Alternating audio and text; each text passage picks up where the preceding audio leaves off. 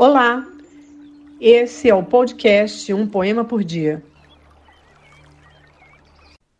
Gastei uma hora pensando um verso que a pena não quer escrever.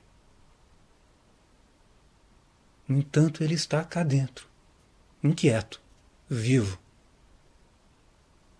Ele está cá dentro e não quer sair. Mas a poesia deste momento inunda minha vida inteira. Se você curtiu, divulgue a nossa playlist.